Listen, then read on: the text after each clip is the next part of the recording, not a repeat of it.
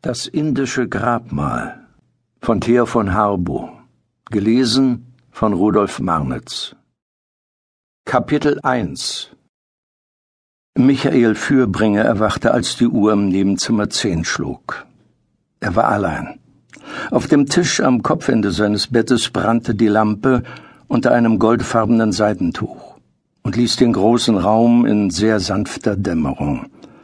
Das Fenster stand halb offen und der eindringende Windhauch brachte den Duft der blühenden Weiden und der regenfeuchten Erde mit. Das Schlagen der Kirchturmuhren ferne und nahe vermischte und entwirrte sich ernst und anmutig und ließ die folgende Stille vollkommener erscheinen, als sie vordem gewesen war.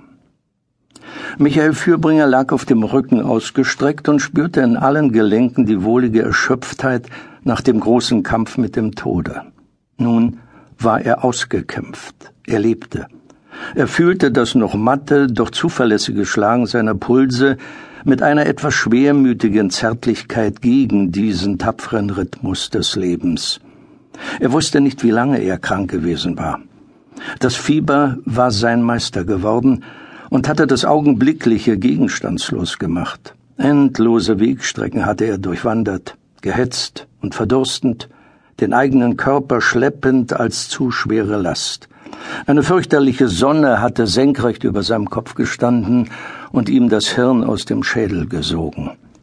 Hinter dicken, trüben Glaswänden hatte er Menschen gesehen, die sich über ihn beugten, Bekannte, Unbekannte.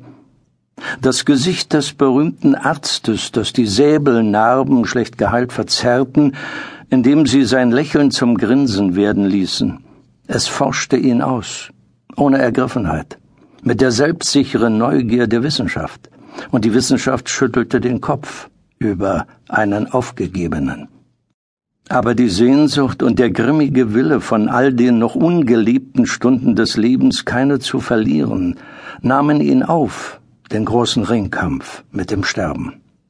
Und dann war sie da gewesen, Irene, seine Frau. Einmal, und es war in der Stunde gewesen, da ihm die Kräfte zu versagen drohten und er sich fallen lassen wollte in grenzenloses Nichts, da hatte sie ihm beim Namen gerufen und er hatte die Stimme vernommen und war umgekehrt, aus dem Nichts in das Etwas, das Leben heißt. Aber mit ihr zu leben, das war viel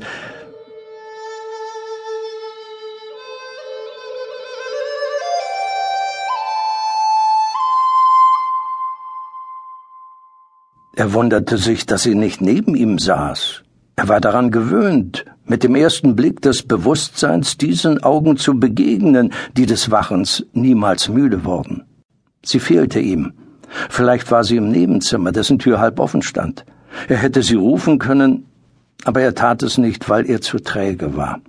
Er hätte nur die Hand zu heben brauchen, um die Klingel zu berühren, aber er unterließ auch das. Er verspürte nicht die geringste Lust, eine noch so kleine Bewegung zu machen. Das Bewusstsein, es zu können, genügte ihm völlig.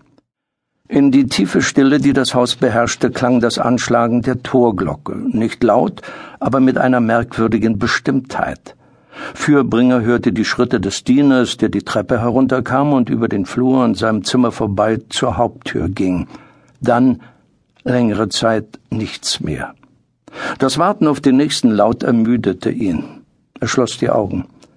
Als er sie wieder öffnete, geschah es unter dem Druck der Vorstellung, dass ein Mensch ihn ansah. Er wandte den Kopf. An seinem Bett stand der Diener. Verzeihung, gnädiger Herr, sagte er murmelnd, da draußen ist jemand, der den gnädigen Herrn zu sprechen wünscht.